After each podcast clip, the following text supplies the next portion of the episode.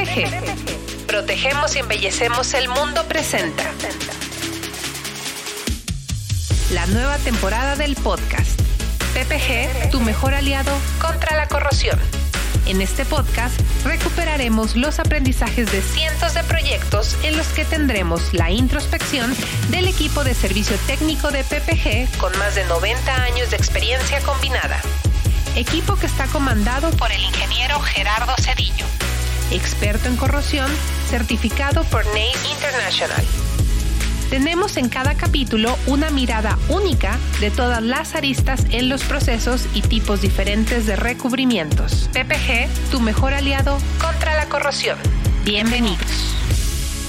Hola, ¿cómo están? Bienvenidos a este primer podcast de la parte de hotelería para Comex División Profesional. Yo soy Michelle Villegas y estoy en la parte de Coding Influ Expert para todo el tema de hotelería. Y pues bueno, estoy muy feliz, muy contenta porque tenemos en este primer podcast a dos personas realmente increíbles y muy importantes para el segmento de la hotelería en la parte del diseño de interiores, que son es Nadia Borrás Markovic, que es la directora de diseño de interiores en Sordo Madaleno, una de las firmas de diseño más importantes del país, y tenemos también a Montserrat Pueblita, que es la codirectora del estudio de hospitalidad en Hensler. Igual también un, una super firma de diseño. Y pues bueno, bienvenidas.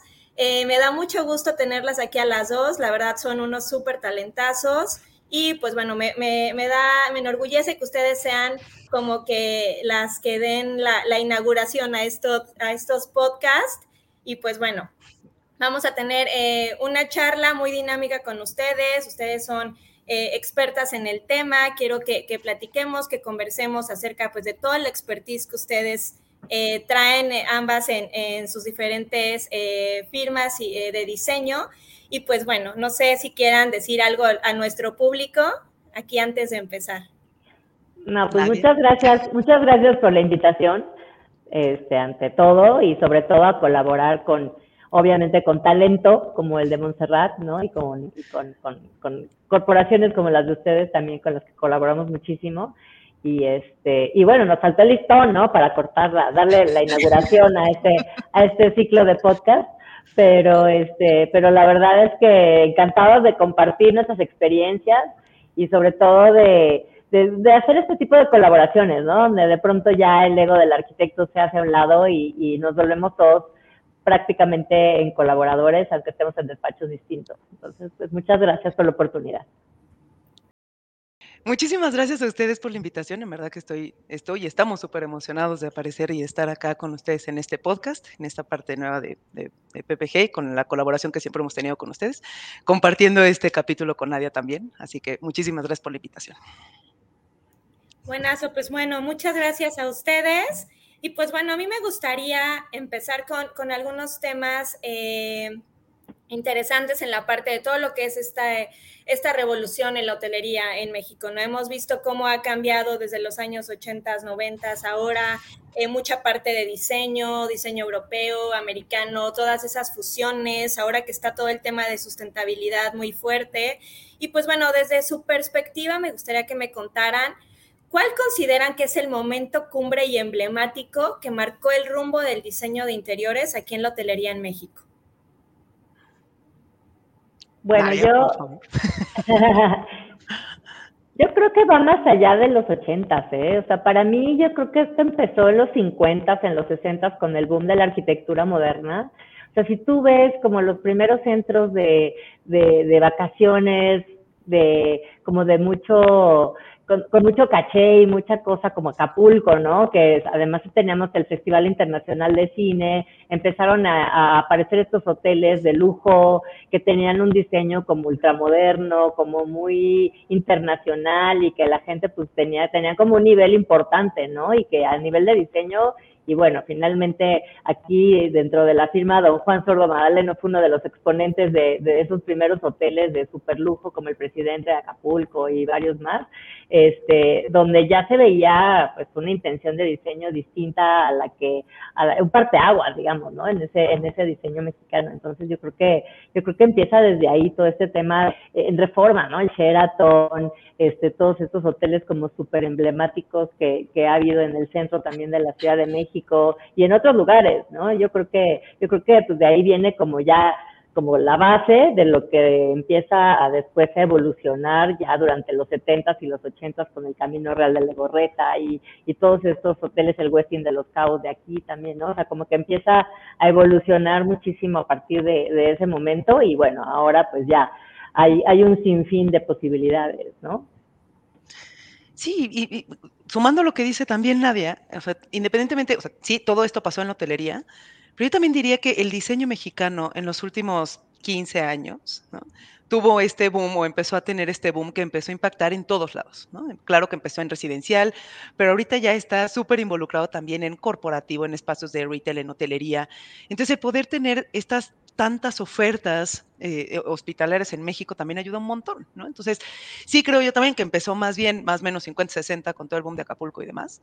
Eh, pero definitivamente en los últimos años hemos visto una, un, una evolución en el diseño mexicano que se ha involucrado en todo, ¿no? Y entonces desde ahí podemos ver otros materiales, otras paletas de, de color, otras eh, experiencias dentro, este, también como para el usuario y que también hicieron que México fuera tan rico a nivel turístico, ¿no? Que entonces, claro que nos impacta a todos los hoteleros. Entonces, eh, tener un país tan rico donde tengas tal variedad de playas como lo son el Caribe, ¿no? Y el Pacífico, y el Pacífico se divide en toda la zona sur, pero también toda, toda, toda esta zona del, del poniente. Y además de todo, por ejemplo, lugares que también están en el Pacífico, como Los Cabos, que también funcionan de una manera como muy particular, ¿no? Claro, y de hecho, eh, dando seguimiento a todo ese tema de la hotelería eh, de descanso, como también de nivel ejecutivo, ¿cuáles ustedes consideran que son los factores más importantes para diseñar un espacio de descanso? Tal vez generar la experiencia. Yo creo que más que diseñar como tanto el, el, el, lugar, el objeto, el espacio, yo creo que yo creo que la idea y, y, y es como para en general la arquitectura y, obviamente a lo que nos dedicamos de interiores es generar una experiencia única y memorable, ¿no? O sea, que sea diferente eh, cada caso, ¿no? Que, que, que todos los hoteles no sean iguales, sino que cada uno tenga como su propia personalidad y que tú realmente vayas a, tener una experiencia completamente distinta a la que tendrías en cualquier hotel de cualquier otro lugar del mundo en el que hayas escogido estar. Entonces yo creo que eso es como súper importante para, para, para, para empezar a, diseñar, ¿no? Finalmente de ahí viene ya una serie de, de, de, de, como de procesos y de cosas que hay que considerar eh, alrededor de todo esto, que obviamente es, es, considerar el lugar, es considerar lo local, es considerar eh, es un hotel de una cadena grande, si es un hotel de, de, de, de un hotel más boutique o si es más eh, una, una, un lugar de hospedaje más sencillo y, y, cuáles son, o si tú tienes que de pronto generar como la experiencia o la historia, ¿no? Inventarse la historia de ese lugar para, para poder generar como esta, este, empezar a diseñar, ¿no? Empezar a, empezar a ver, a diseñar como el, el, el qué quieres transmitir, ¿no? ¿Cuál va a ser, cuál va a ser la memoria o el recuerdo que se va a llevar ese usuario de este lugar. Sí, y, y sumando lo que dice Nadia también, yo creo que sería también sí diseñar para la experiencia, pero algo que también nosotros hemos visto muchísimo últimamente es cómo nos están solicitando espacios flexibles y espacios diferentes para estas experiencias. Entonces ya no es solo que un espacio solamente va a ser una cosa, sino cómo lo, los espacios terminan este, transformándose, por ejemplo, a lo largo del día, ¿no? O dependiendo de, de, los usuarios o dependiendo de los huéspedes. Entonces sí es la experiencia, pero es también la experiencia a lo largo del día en un, en un propio espacio. Entonces antes quizás solamente diseñábamos un espacio que sabemos que se iba a funcionar todo, a todas horas, todos los días, y ahorita no, ahorita hasta los mismos espacios tienen que ir teniendo su propia experiencia para que también el usuario vaya viendo eh, cómo va evolucionando eh, este espacio a lo largo del tiempo. Claro, sí, de acuerdo contigo, eh, Monse. Y de hecho, hablando ahora de, del tema de los espacios y tocando ya eh, base con el tema del color, ¿no? Que también tiene mucho que ver de, de toda la ambientación que tú le das al espacio. ¿Cómo creen que impactan los colores en los hoteles de aquí de México?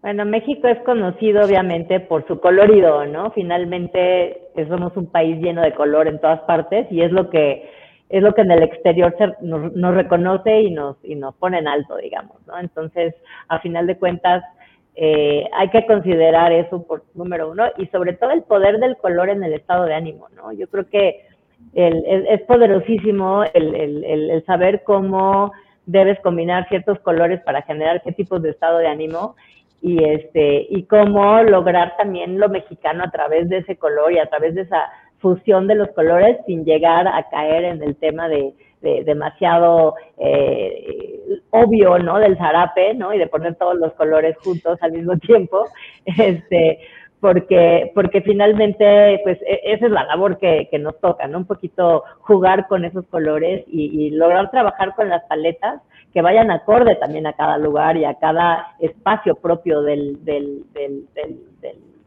pues, del hotel, ¿no? Porque muchas veces a lo mejor eh, como ejemplo puedes tener como una paleta muy neutral en tus acabados arquitectónicos, ¿no? Una paleta como mucho más eh, atemporal y jugar más con los colores en las cosas que sí puedes ir modificando, ¿no? Que son como a lo mejor las trazadas, los cojines, a lo mejor la tapicería de los muebles, a lo mejor algún detalle, ¿no? Entonces creo que creo que por ahí hay que, hay que, o sea, es, es, de, es, de, es de mucho estudio el color, ¿no? ¿no? No se puede ver nada más así como a la ligera, ¿no? Este es un tema que sí hay que, hay que ver muy bien qué colores combinan, qué colores no combinan entre sí y cómo, cómo lograr que, que expresen eh, el lugar, ¿no? O sea, si estás en, en, el desierto, si estás en el mar, si estás en una ciudad, ¿no? O sea, cómo, cómo generar estos coloridos como que tienen que ver con, con todos estos factores. Sí, ella sí, sí y, ¿no? Este, justo como, como, como firma global, claro que sabemos, o sea, nosotros tenemos la, la, creencia de que para ser globales, primero hay que ser locales. Y entonces eh, mucho, mucho pasa, y seguramente a nadie también le habrá pasado, que llegan muchos clientes y nos dicen como, quiero que este proyecto exprese que está en México, ¿no? ¿Y qué es la mexicanidad? Entonces, fue una pregunta que todos nos hacíamos en la oficina, nosotros acá tuvimos un, ejercicio y parte de lo que vimos es que México es mucho, ¿no? Es, es texturas, ¿no? Es olores, son sabores, son colores, ¿no? Y, y entonces no es nada más el color como el color, sino todos los materiales que te aportan un color, ¿no? Y que te aportan una emoción y que te aportan una textura. Entonces es también el, el ver esto como parte de la experiencia que va a tener el usuario. Y, y esto, esto se puede trasladar efectivamente, como decía Nadia, es si el color, pero también en los textiles, ¿no? Y también, y también en los acabados cerámicos y también en el plafón y también muchísimo la fuerza que tiene la iluminación en cada uno de los espacios, que ayuda a que entonces la experiencia sea única. Claro, sí, totalmente de acuerdo. Y hablando un poquito en el tema de, la percepción que hablaba, ¿no? Del tema del color, ¿cómo creen ustedes que se construye una imagen, ¿no? A través de la percepción, eh, ¿cómo lo podemos hacer único y cómo lo podemos diferenciar de otros, pues con el mismo objetivo, ¿no? De, siempre eh, tener una percepción positiva en el tema de un hotel. A ver, nosotros de manera interna, parte del proceso de diseño es, es siempre contar una historia, ¿no? Y parte de contar esta historia, entonces es donde vamos generando cada una de las experiencias de cada uno de los espacios. Por lo tanto, el storytelling es para nosotros, yo creo que de lo más importante en, esta parte de diseño, esta parte de estrategia que nosotros siempre tenemos en cada uno de los proyectos. Entonces, es, es lo mismo que les contaba de de para ser globales hay que ser locales, sí, también entender cada uno de los proyectos que tenemos, qué es lo que los va a diferenciar uno del otro. Si bien tenemos un hotel de una marca más renombrada, con no sé cuántos centros de consumo y tal, tal, tal, también podemos tener entonces un hotel que sea muchísimo más chiquito, quizá en una zona no tan turística, ¿no? Entonces, ¿cómo vamos a diferenciar uno del otro? Para nosotros siempre va a ser como el storytelling y la experiencia que vamos a tener en cada uno de los espacios. Sí, yo concuerdo, definitivamente la historia es lo más importante, ¿no? Finalmente, porque es es justamente lo que te genera la experiencia y lo que te hace sentir de pronto protagonista de esa historia, ¿no? También considerar todos los aspectos tanto geográficos como del clima, como de historia, la cultura, los aspectos sociales y traducir todo eso en esta historia, ¿no? Y que, y que todo eso se refleje en esta historia porque, porque es muy fuerte, ¿no? Es muy fuerte todo lo que pasa alrededor de, de, de ese lugar, independientemente de si es un lugar como muy, muy histórico o es una ciudad o es qué lugar de la ciudad y qué pasa en esa pequeña esquina de la ciudad, o sea, desde ese tipo de cosas o, o la casa de al lado si tiene alguna historia y entonces la trasladas a, a este lugar de acá. Entonces sí, sí es importante definitivamente contar esas historias y también, como dice Monset, revisar obviamente las marcas de, de operadores, muchos tienen como ya su, su, propia identidad, ¿no? O sea, es como los hoteles de ultra lujo que ya tienen cierta identidad propia que de alguna manera tienes que tú también eh, lograr expresar en el diseño que vas a hacer. Cada diseño va a ser diferente, pero tienes que tener esa, esa, esa sensación de que estás en, un, en una determinada marca de algún operador para que puedas lograr realmente eh, establecerte con ellos, ¿no? Y si es un hotel que de repente, te digo, no tiene, no tiene, o sea, es, es como un poquito más una, una obra de arte, ¿no? Un poquito más chiquito de alguien que, un soñador que quiere tener un hotel y que hay que, hay que de alguna manera buscarle esa historia, ¿no? Y entonces es como, ayud, le ayudas y le ayudas a generar el prototipo y a generar la historia y a generar como las, los estándares, digamos, que, que convertirían eh, eh, la historia de este lugar en particular. Entonces depende mucho de, de, de, pues, de muchos niveles, ¿no? De, qué, qué, tipo de hotel, si el operador, si dónde estás, si quién es el propietario, de muchas cosas, o si, si ya estás en una en un lugar que ya tiene una historia, ¿no? Que también nos ha pasado, ¿no? Hay, hay, hay muchas marcas que tienen estos, que, que hacen hoteles, justamente buscan los lugares que ya tienen cierta historia, ¿no? Que un edificio que ya pasó por ser diferentes tipos de cosas y lo quieren convertir ahora en un hotel, entonces hay que aprovechar toda esa riqueza de historias fantasmas y de, y de todo lo que trae rico allá adentro metido, ¿no?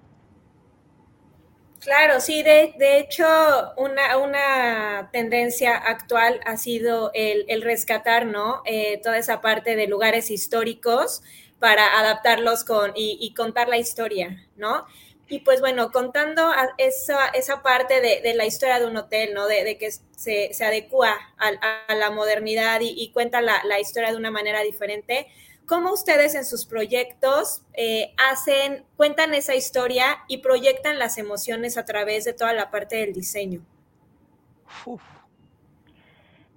Vas, bueno. Nadia. no, es que a ver, a ver, yo creo que, yo creo que sí definitivamente, o sea, sí proyectas algo finalmente, pero yo creo que, que no es tanto la, el fin y la meta el proyectar emociones, sino propiciarlas y motivarlas y hacer que sucedan, ¿no? O sea, finalmente yo creo que cada, cada usuario eh, vive y habita el proyecto de una manera completamente diferente. ¿No? Entonces, este, realmente eh, eh, el reto está en, en generar esta combinación de situaciones que pasen en el diseño que le generen esas emociones a, esa persona y que a lo mejor le van a generar unas emociones completamente distintas al usuario que va a venir después. Y una tercera persona va a tener otro tipo de sensaciones y a lo mejor hasta lo va a repeler, ¿no? Porque depende mucho del de momento en el que estás en tu vida, en el que estás en un espacio, ¿no? Entonces, a lo mejor tú, dentro de, de, de, de lo que tú estás haciendo, es como una obra de arte, ¿no? Digo, a lo mejor me estoy yendo muy elevado, pero, pero quieres, o sea, tú tienes, pues sí, tú, tú tienes algo dentro de ti que quieres proyectar, pero finalmente estás pensando en el usuario también. Entonces, eh, a lo mejor tú proyectaste algo que tú lo sientes, pero que el que llega no lo siente y, y, y, y le inspira otras cosas, ¿no? Y eso es lo, eso es lo, rico y lo divertido del diseño, ¿no? Y como decíamos hace rato, eh, a final de cuentas, el generar estos espacios que conforme va pasando el día y con elementos como la iluminación y con ciertas cosas van, se van convirtiendo en un lugar completamente distinto, pues también puedes generar otro tipo de experiencias completamente diferentes, ¿no? Y en espacios que son, eh, que son eh, multidisciplinarios a veces, ¿no? Y que, y que puedes con cambiar de, la, de lugar una silla o, o, tener un tipo, o prender una lámpara y apagar otra, pues generas un lugar completamente distinto. Entonces el chiste realmente creo que es, es inspirar, ¿no? Y motivar y, y, y más bien propiciar las emociones, propiciar que la gente sienta algo. No sé si sí, estás de acuerdo. Total, y es que además también es, es como, a ver, el diseño siempre te va a generar una emoción. el tema es qué emoción es la que va a generar, ¿no? Que era ahorita lo parte de lo que hace Nadia. Exacto, ¿no? O sea, a ver, es, es, esto lo puedes generar con colores, con mobiliario, con el tamaño del espacio, con cómo efectivamente estás jugando con iluminación, alturas de los plafones, impactan muchísimo en, tu habitar en el espacio, ¿no? Todo esto va a generar una emoción, por supuesto. El tema es, a través, de, a través de, este, de esta historia que tú estás contando y de estas experiencias que estás generando, son estas emociones que entonces vas a, vas a tener como conclusión, ¿no?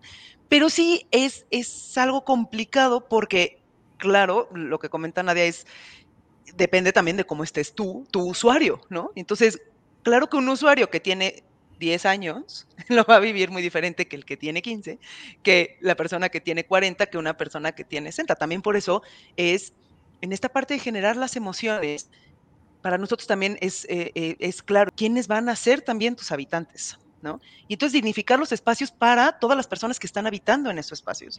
Entonces, si va a ser un, hotel o un, un, em, resort donde va a estar toda una familia, el reto es diferente y las emociones van a ser diferentes que si es un hotel, por ejemplo, solamente para adultos, o si es un hotel donde va a aceptar este, mascotas, ¿no?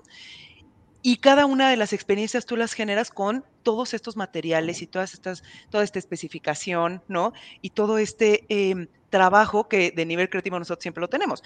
Claro que hay una parte de estándares en la mayoría de las marcas grandes, sí, pero también lo que te dicen mucho los estándares es como los mínimos y máximos que estás manejando y demás, pero todo lo demás eh, lo dejan en la mayoría de los casos como muy abierto a que cada uno de los despachos y cada una de las personas creativas o directores creativos o demás pueda entonces poner, poner como su sello en cada uno de los proyectos. Y yo creo que para mí eso es, eso es lo más interesante. Cuando llegas a un espacio y dices, mm, se nota que este espacio lo diseñó tal, ¿no? Ya sea, ya sea, ya sea una persona, ya sea una oficina más grande, una oficina más global, una oficina más local, ¿no? Porque creo que cada uno tiene entonces su valor. Pues súper interesante lo que nos comentan. Claro que sí, todos cuando vamos a un hotel, pues tenemos sentimientos diferentes, ¿no? Vamos de trabajo, es un sentimiento de, de, una manera, nos vamos de vacaciones, no, bueno, a veces es felicidad, es relajación, o sea, te inspira como toda esa parte de me quiero quedar en el hotel, ¿no? O te vas, o te vas de viaje para olvidar, ¿no? Y entonces estás en un mood como mucho más, así como... Para olvidar. para desconectarte, claro. Claro, claro, sí, claro. Totalmente de acuerdo. Entonces, sí, todos estoy súper de acuerdo con ustedes. Siempre nos vamos a algún lugar de vacaciones, tenemos sentimientos diferentes, ¿no? Sentimientos diferentes que con el novio, el esposo, sentimientos diferentes con los hijos, sentimientos diferentes con los papás. Entonces, eh, pues totalmente de acuerdo. Y pues bueno, siguiendo la línea ahora, todo ese tema que hablaban ustedes del diseño, eh, de todo cómo han crecido los, los, hoteles, cómo se han renovado los espacios, hay un tema importante en la hotelería que ha agarrado auge eh, los últimos años y pues es el tema de la sustentabilidad, ¿no?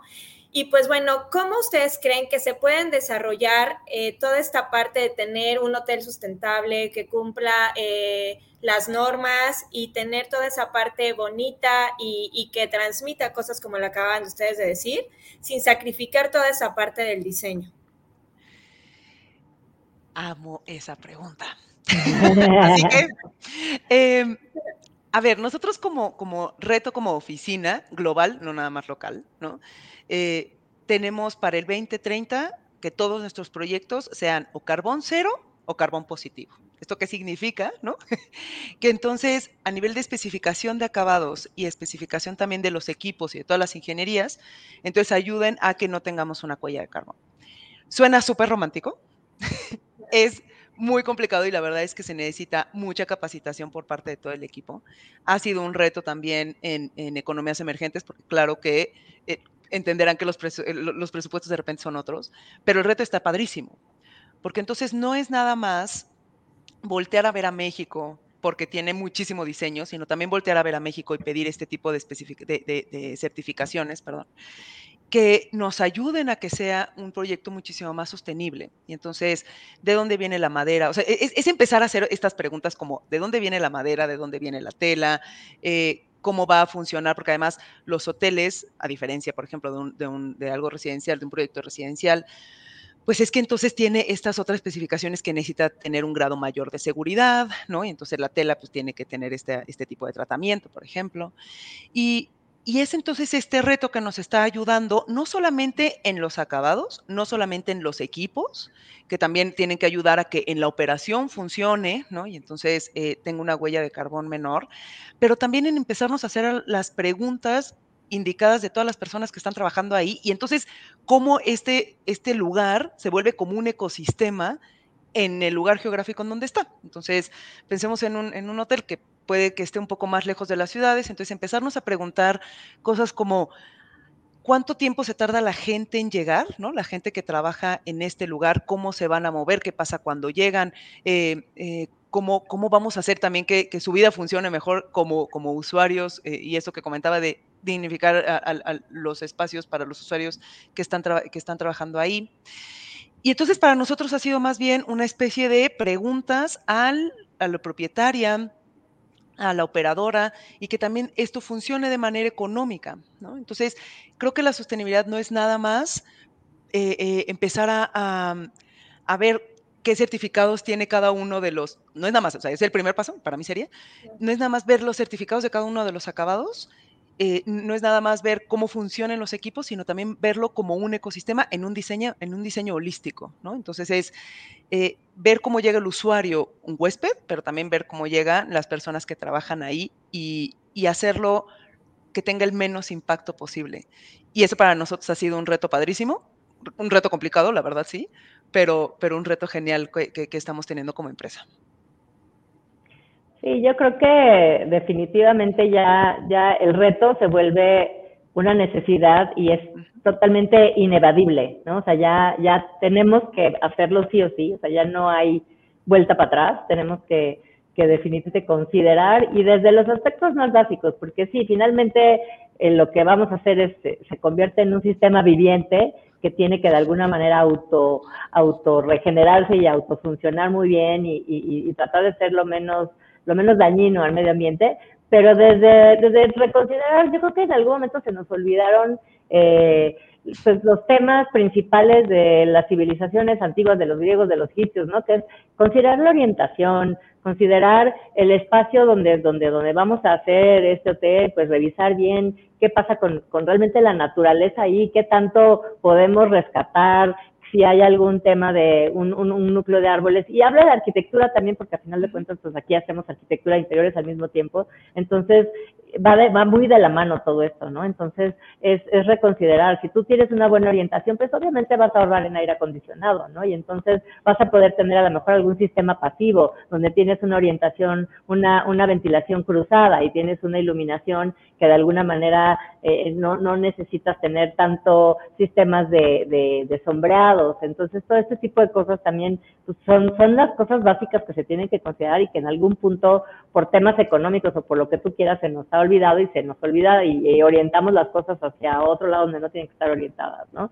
Y obviamente, eh, pues todos los sistemas y todos los materiales y todo este tema de los de los materiales sustentables en México todavía está como muy incipiente, se puede, obviamente sí, sí hay manera como de conseguir cosas y de, y de lograr que, que, sucedan y combinarlas, como dice Monse, con, con el tema del, de, los, de los estándares de los hoteles a veces se vuelve complicado porque finalmente ellos buscan pues una durabilidad y también un mantenimiento y una cosa, entonces hay que estar un poco como balanceando muchas cosas para que, para que sucedan, pero creo que lo más importante de todo es tener la iniciativa y tener la conciencia de que lo tenemos que hacer, ¿no? Y creo que a partir de ahí, pues ya todo lo que suceda va a ser bueno, ¿no? Aunque no a lo mejor logremos el 100%, porque entonces pues mejor no construyamos y no hagamos nada, porque eso es lo que realmente funciona este, para todo este tema, pero, pero vaya, tener, tener la conciencia y la iniciativa y ya, y podérsela, sobre todo creo que la parte más difícil es transmitírsela al cliente, ¿no? Muchas veces, porque como,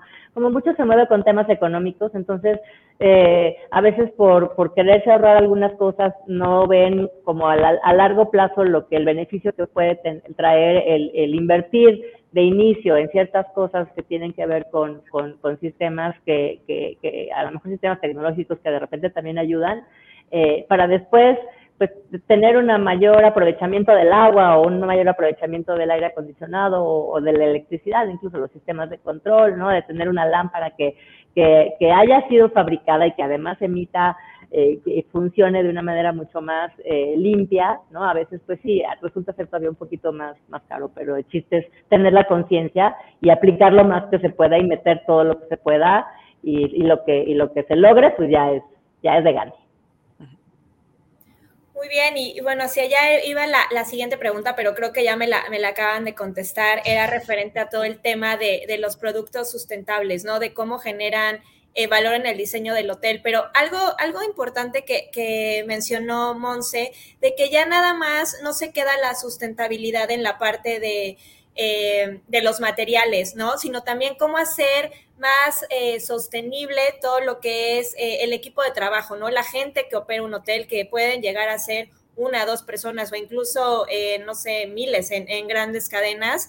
Y, eso es muy importante, yo creo que para toda eh, la gente que trabaja en un hotel, que no nada más eh, el, las empresas están pensando en sustentabilidad de materiales, sino también en hacer pues todo lo que es su, su entorno laboral pues eh, muchísimo más este, ecológico. Y pues bueno, em, algo que es, es, importante, que yo considero muy importante y que creo que es esta pregunta es es un tema relevante a, nivel México, es de que, pues bueno, México está dentro de los países con más hoteles de lujo a nivel mundial, ¿no? ¿Cómo es que el diseño aquí en México se ha vuelto un referente para todos los países, ¿no? Para que traigan esa, esa parte de, hospitalidad y que digan, yo quiero construir en México, aparte porque obviamente somos un mercado muy rico, ¿no? En naturaleza, en clima, en colores, en cultura. ¿Cómo es de que llegan y que digan, yo voy a hacer un, un, hotel de diseño increíble en México y va a ser como también un referente, ¿no? Para el mundo. Ya te respondiste tú solita la pregunta. de hecho. Sí, sí, sí, sí, lo principal ¿Qué es eso? es el lugar. O sea, es que tenemos un país maravilloso donde hay, tú pide, hay montaña, hay playa, hay bosque, hay ciudades, hay pueblitos, hay ciudades coloniales, hay zonas arqueológicas, o sea, pide, hay, hay todo, o sea, no tenemos montañas con nieve, que es bueno, ya nada más eso nos faltaría, ¿no? Pero realmente, pues es por eso, ¿no? Porque tenemos tanta variedad de, de, lugares que finalmente que son tan atractivos para, para, para todo el mundo, ¿no? Mucha gente ama, o sea, bueno, yo creo que la mayoría de los turistas que vienen ama cualquier lugar que vaya a México les encanta, ¿no? Y sobre todo, obviamente, a las playas, porque finalmente, pues, la, gente que viene de lugares muy fríos y de lugares que tienen climas inhóspitos, pues, es, es, es como el lugar que buscan. Eh, y no nada más para venir de repente a vacacionar, sino que vienen y se quedan, ¿no? Entonces también eso es como algo que se ha vuelto como, siento que también tendencia, porque ya muchos hoteles van acompañados de residencias. ¿No? Antes no era tanto, pero ahora ya casi todos los hoteles traen su zona de residencias porque ya la gente ya se quiere quedar, ¿no? Entonces, este, y, y obviamente, pues sí, eh, lujo, habría que definir qué es lujo, ¿no? Ah, eh, para empezar, ¿no? Yo creo que el lujo es, es tener como como este lugar donde, donde, donde la gente busca sentirse especial, donde es un lugar único, donde tienes privacidad, ¿no? Creo que eso es bien importante y sobre todo después de pandemia, eh, tener un espacio abierto al que puedas acceder de cualquier lugar en el hotel, ¿no? Que no hay, que no todos sean espacios cerrados. Para mí eso es un lujo, ¿no? Como regresar un poco a la naturaleza, creo que eso se ha vuelto el lujo como tal, ¿no?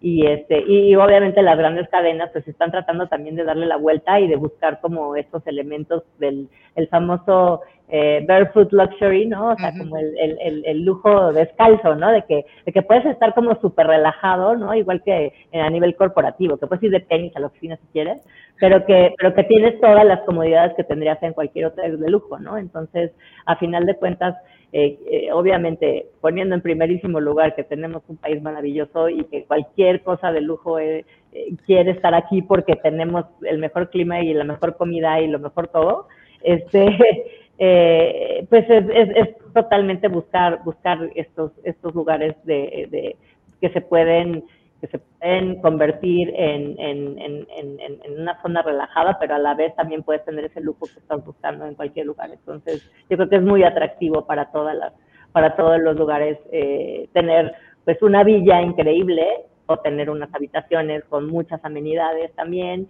que te puedan ayudar a tener como ese grado de lujo que se necesita tener aquí, ¿no? Y este, y bueno, al final de cuentas creo que eh, sí vivimos en un mundo global y, y a final de cuentas también es, es importante considerar eh, que a lo mejor el lujo para, para un coreano, eh, que, que, para un canadiense, que para un guatemalteco, que para un argentino es algo distinto, ¿no? Entonces, aquí puede haber, creo que toda la variedad de, de situaciones que, que, puedas, que puedas querer, ¿no? Es que hay todas las escalas. ¿no? O sea, está, está la escala de la residencia pequeña, efectivamente este, este Barefoot Luxury que comentaba Nadia, ¿no? De tener una casa donde el lujo es que está perfectamente bien orientada y entonces no necesitas aire acondicionado, pero no tienes este, televisión, pero no, te, ¿no? Y entonces este, puedes estar enfrente del mar y efectivamente tienes tú una alberca y tal, tal. O sea, esa es una parte de lujo, pero también estos resorts con 30 centros de consumo, ¿no? Y el tema de México es que tiene todo. ¿no? Nada más en playas, ¿no? independientemente de pueblos mágicos y comida deliciosa, ¿no? En playas nada más está todo el Golfo, está el Caribe, el Pacífico que lo podríamos dividir en tres y además está Cabos, ¿no? Entonces, y cada uno es una experiencia súper diferente. Entonces, parte, parte también es qué es lo que estás buscando y qué es lo que quieres, qué es lo que quieres eh, tener en esta, en esta vacación o viaje, ¿no? Porque no todo el mundo va de vacación, hay quien bajará por otros motivos, pero puedes estar súper conectado, puedes estar súper desconectado. Y también yo creo que nos ayuda muchísimo, claramente nadie y yo somos fans de México porque eh, las dos hablamos increíbles de acá, creo que las tres en, en este foro, pero además también es que nos ayuda un chorro la gente. La gente nos ayuda muchísimo. Eh, creo que sí somos una, una sociedad como sociedad que apapacha mucho a los turistas, ¿no? Que, que, que somos serviciales y eso también siempre ayuda. Esa, esa, parte tan local como son las personas y que las personas también somos, somos, ¿no? Los que les damos también este, este twist a cada uno de los espacios. Y yo creo que voy a añadir algo nada más ya rápidamente a esta pregunta con esto que está diciendo Monse, pero, pero justamente de lo que decíamos de como diseñadores expresamos este amor por, por nuestro país y por lo que, y el orgullo de lo nacional reflejado a través de, de, de, de, las cosas que hacemos, ¿no? Entonces, al final de cuentas vivimos en una globalidad, pero, pero, pero el orgullo y, y la pasión que tenemos por, por esto y por, y por el país, creo que al final eso también está reflejado en lo que, en lo que se plasma en los diseños, ¿no? Sí, total. Sí, correcto. Total. Y pues bueno, ya teniendo todo este background, ¿no? De, de, de, los espacios de los hoteles, desde su perspectiva, ¿cuáles ustedes consideran que son los espacios que más valoran los turistas? ¿Cuáles son los espacios como foco, que digan, yo escojo un hotel por esto? ¿O cuáles creen que ustedes que sea? Depende. Es que varía tanto, la sí. verdad es que, digo, hemos hecho muchos hoteles que tienen diferentes tipos de, de, de, pues de, situaciones, como decíamos hace un rato, depende si vas en familia, si vas en pareja, si vas solo, si vas con el perro, si vas a perderte, nada más, ¿no? Si quieres ir de fiesta, ¿no? O sea, porque nos ha tocado pues sí, porque no, a final de cuentas, si te gusta mucho la fiesta, ¿no? Hay estos, hay estos hoteles como los de Ibiza, que son realmente como lugares de conciertos, pero que tienen el hotel integrado y que es pura fiesta, fiesta, fiesta, fiesta, así. Nada más como que vibra, ¿no? Todo el tiempo de fiesta, fiesta, fiesta, todo el tiempo para todos lados. Entonces, hay gente que busca eso y eso es lo que valora finalmente. ¿No? Y, no quieren ir a un hotel donde hay parejitas, este, o donde, o, o quiere ir a un lugar donde, donde hay niños, ¿no? Y entonces, si tú tienes niños, pues tú qué vas a valorar, tener como una, tener una, una, este, un lugar donde irlos a votar, ¿no? Y tener como este playground y que te olvides de ellos y que de alguna manera los, ¿no? Los una alberca con toboganes, ¿no? Sí, exacto, ¿no? El barquito pirata y como todas estas cosas, ¿no? Entonces, este, eso es lo que vas a valorar a final de cuentas, ¿no? Pero también si quieres tener esta experiencia como mucho más, este, como tranquila y de que quieres ir a, a esta casa donde estás como en medio de la naturaleza con el mar enfrente, pues eso, eso es lo que vas a valorar y que no tengas a nadie al lado, ¿no? También, como que eso es lo que te va, lo que vas a necesitar tener. Sí, es, es la experiencia dependiendo de cada una de las cosas, ¿no? O sea, es, es, es justo esto, es qué es lo que estás buscando Y con base en eso, buscar cuál es la experiencia que estás buscando. Y entonces, eh, y ya ver en dónde te quieres quedar y qué es lo que quieres vivir, ¿no? Porque aún dentro de un espacio, vamos a empezar en, un todo incluido que tiene este, muchísimos centros de consumo y muchísimos espacios, pueden ser muy íntimos o muy públicos, ¿no? También depende mucho de qué, en, qué mood también va el usuario, ¿no?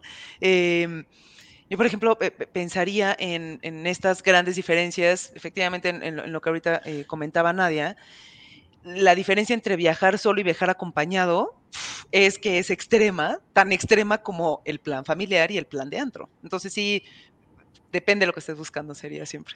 Y yo creo que muchas veces, y a lo mejor ya ahí, ahí se sale un poco fuera de lo que nosotros hacemos, pero lo que, lo que yo pienso, que yo valoro, ¿no? En, en, en cuando voy a un hotel, tiene que ver con el servicio, ¿no? Evidentemente, o sea, que yo, y, y, el sentirme protagonista del lugar, ¿no? Como decir, si soy tan especial, ¿no? Que, que la verdad es que soy el protagonista y me siento único y maravilloso porque además este, todo el mundo me trata como si fuera de su familia, ¿no? Creo que eso es lo que yo buscaría en, en, un, en un hotel.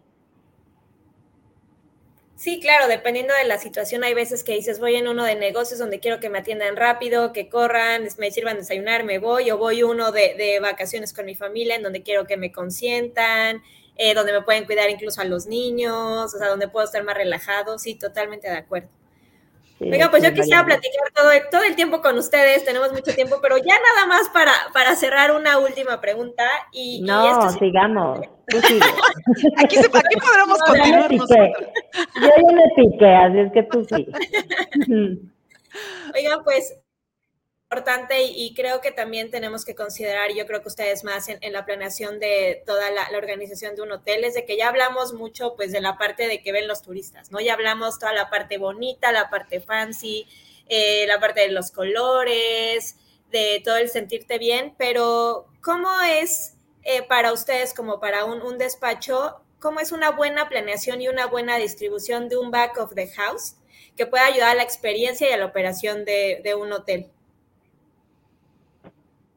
Depende, bueno, yo, yo, diría que depende mucho del proyecto, depende de la operadora, depende de cuántas habitaciones tenga, ¿no? Depende de muchas cosas. Pero algo que, algo que es cierto es que más o menos un back of house va a tener el 30% del espacio.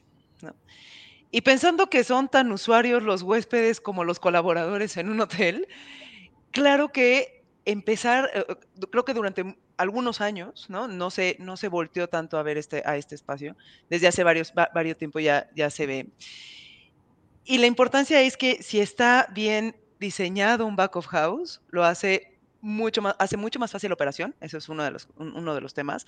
Y el otro es que te ayuda como, a ver, a nivel operativo y también a nivel mantenimiento te va a ayudar, ¿no? En ambos. Y es un espacio, yo creo que a ver, las habitaciones me encantan, los centros de consumo me encantan. Yo, Montserrat, me encanta hacer back of house, porque es, es, es donde tienes a los usuarios que en realidad van a ir diario, ¿no? Que se termina volviendo su espacio de trabajo y sabemos que si diseñamos unos buenos espacios de trabajo, la gente va a ir mejor a trabajar. Entonces va a ir más contento, van a ser, o sea, todos nos sentimos mejor si los espacios donde trabajamos están bien, ¿no? y aparte, a ver, ellos son los que hacen la magia a final de cuentas, ¿no? O sea, ellos son los que hacen que suceda y los que transmiten, a final de cuentas, servicio sea el servicio que el hotel ofrece, ¿no? En realidad. Claro. Claro, y es donde también mucho tiene que ver con, las ingenierías, entonces tienes que ir a mano en las ingenierías, si las ingenierías no están bien diseñadas, siempre va a salir en arquitectura o en interior una, ingeniería mal diseñada, entonces también por eso todos nosotros al final siempre estamos como muy de la mano con, con las personas que hacen ingenierías y voltear a ver a los colaboradores de los hoteles y ver la importancia que tienen, efectivamente, por ejemplo, lo que comentaba Nadia de quiero sentirme especial y esto lo va a hacer sí el espacio, pero también el servicio, es importantísimo. Entonces, y además terminan siendo espacios que necesitan especificarse como de una manera súper puntual, ¿no? Porque el acabado que le debes de poner a una, este, espacio de congelación, a una refrigeración, qué va a pasar con las cocinas, y es meterte las entrañas de la operación, es, a, mí me parece divertidísimo, me encanta, y, es también como apapachar al, al, equipo que está haciendo efectivamente toda esta magia, como comenta Nadia, ¿no? No, y aparte son, son como las, o sea, en realidad si lo vemos fríamente como, como el hotel, como un sistema viviente, son las venas y las arterias y los órganos de un hotel, es el back of the house, a final de cuentas, ¿no? Si eso no funciona, no funciona nada, ¿no? Y lo que sucede muchas veces es que eh, nos vamos hasta el final y vemos los recovecos que nos quedan después de haber diseñado todo lo de afuera y todo lo lindo y todo lo bonito y a ver dónde met ahora dónde metemos todo esto, ¿no? Y cómo le hacemos además y que creo que es bien importante esto, eh, que esto funcione pero sin que el usuario, que el huésped final se entere, o sea, que el cliente nada más vea que ya sucedió, pero que no se entere cómo sucede, ¿no? Entonces, es como hacer, a mí me encanta porque es hacer como, como estos pasadizos secretos, ¿no? De que abres el librero y de repente desapareces y te metes a un sistema ahí del laberíntico abajo de las entrañas del mundo donde, donde está sucediendo las máquinas y está saliendo el humo, están pasando las cosas, ¿no? Entonces, pero tú no te das cuenta, ¿no? Como usuario de afuera, o sea, como el que viene al, al hotel, sino que nada más suceden las cosas. Entonces, lograr eso no es fácil, ¿no? Porque muchas veces tienes que ver que no se crucen circulaciones de los huéspedes con, con el señor que va con el carrito con todas las toallas sucias de la alberca, o sea, todo este tipo de cosas son bien importantes para considerarse, ¿no? Y que obviamente los lugares por donde pasen sean dignos, ¿no? Que no los mandes a un túnel oscuro de medio metro de espesor donde vas a vas a chocar con el que viene caminando al otro lado, ¿no? Entonces, todo eso también tiene que considerarse como a la hora de estar dimensionando el, el hotel y como dice Monse, considerar toda la operación ingenieril que se tiene que hacer para que esto realmente funcione y llegue a la tripa última a la habitación sin que de repente te encuentres que tienes un nido de gatos ahí estacionado en el ducto acondicionado, ¿no? Porque ha sucedido, ¿eh? Entonces, este, es súper, súper interesante también esa parte, ¿no? No, no todo es glamour, no todo es glamour, ¿no? Justo. Pues Híjole, la verdad es de que nos quedamos con muchos, muchos temas pendientes. A la tolería es, un sinfín de, cosas, un sinfín de soluciones, un sinfín de, de, temas que podríamos hablar. Pero pues bueno, yo espero eh, poder estar eh, con ustedes nuevamente para que nos sigan eh, pues enriqueciendo, ¿no? Con todo ese know-how que ustedes traen en, en sus grandes, este áreas de diseño y esa expertise que tienen. Y pues bueno, quiero agradecerles el que estén aquí eh, siendo las, las personas que están inaugurando este podcast para la parte de hotelería. Y pues bueno, espero tenerlas muy pronto hablando de otros temas, temas más relevantes, acerca de los proyectos que han, que han hecho. Y pues bueno, les quiero dar las gracias, gracias Monse, gracias Nadia. Y pues bueno, muchas gracias a todos los que se conectaron. Y soy Michelle Villegas de Comex División Profesional.